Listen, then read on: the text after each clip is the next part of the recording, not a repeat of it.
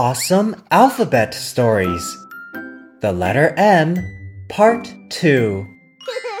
Mr. Monkey is a good businessman. He opens a new store in the forest. The store sells all types of beautiful, shiny mirrors. The forest animals have never seen mirrors before. Because there is only one mirror store in the forest, Mr. Monkey makes a lot of money. Mr. Monkey is very hardworking.